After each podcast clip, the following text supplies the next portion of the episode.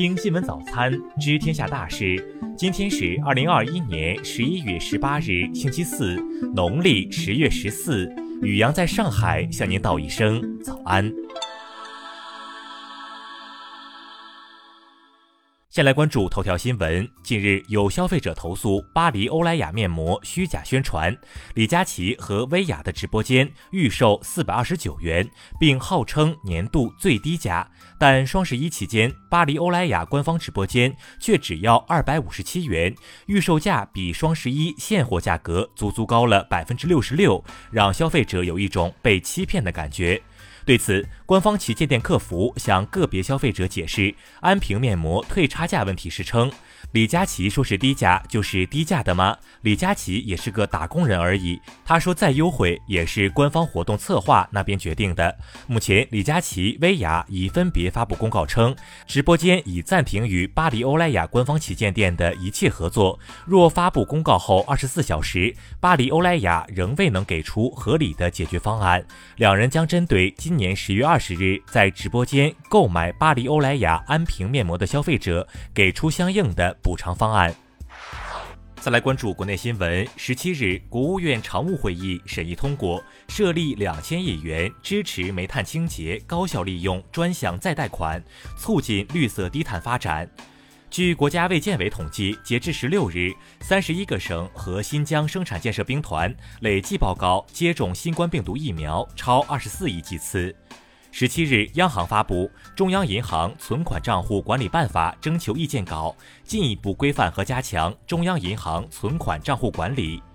财政部日前下发通知，提前下达二零二二年部分中央财政城镇保障性安居工程补助资金预算，合计五百二十六亿元。北京证券交易所十七日消息，北交所开市三日累计新开户二十九点五万户，北交所全市场合格投资者共计四百三十二万户。安徽省发改委近日答复网友提出的振兴皖江发展建议时表示，按照省委省政府部署要求，将研究制定新一轮皖江城市带发展规划，更大力度支持安池同一体化发展。十七日，内蒙古自治区气象局消息，二十日至二十三日，内蒙古中部偏北和东部偏南地区可能出现暴风雪天气，致灾风险等级较高，或引发白灾。十七日，商务部表示，今年一至九月，中非贸易额一千八百五十二亿元，历史同期最高。再来关注国际新闻，伊朗常驻国际原子能机构代表团临时负责人莫哈马迪里萨贾比耶表示。国际原子能机构总干事格罗西将于二十二日访问伊朗。十七日，菲律宾国防部长洛伦扎纳向媒体证实，他的新冠病毒检测结果呈阳性，这已经是他第二次感染新冠病毒。阿富汗首都喀布尔西部当地时间十七日发生爆炸，已造成四人死亡。加拿大西部十六日起持续两天的暴雨引发洪水和泥石流灾害，造成至少一人死亡。通往加拿大最大港口温哥华港的铁路通道也因此全线阻断。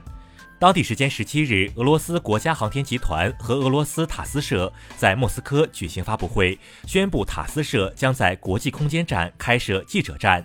当地时间十五日，美国德克萨斯州一起连环杀人案开审。嫌犯被控在两年时间内尾随并杀害了十八名老年女性。阿塞拜疆国防部十七日表示，十六日阿塞拜疆与亚美尼亚边境地区发生武装冲突，造成七名阿方士兵死亡，十人受伤。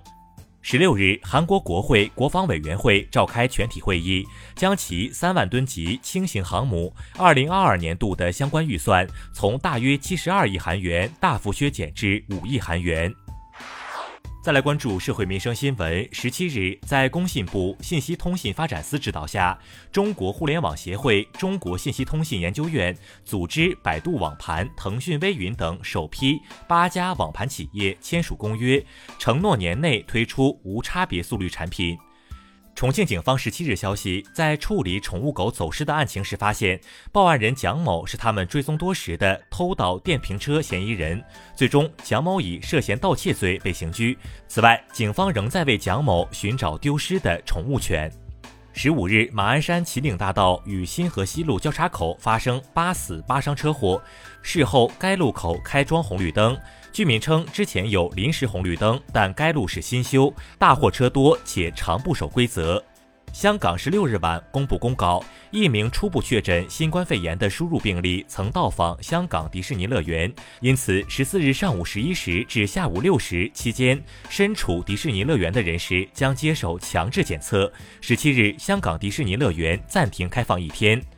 十六日，浙江某环保科技公司前员工张奎称，公司二十人被查出肺结节，怀疑与工作环境有关。公司回应无证据证明肺结节与工作环境有关，已起诉诋毁员工。再来关注文化体育新闻。近日，陕西广州等地多家公司未取得全红婵授权委托的情况下，擅自抢注国家跳水运动员全红婵的姓名商标，被警告并处以罚款。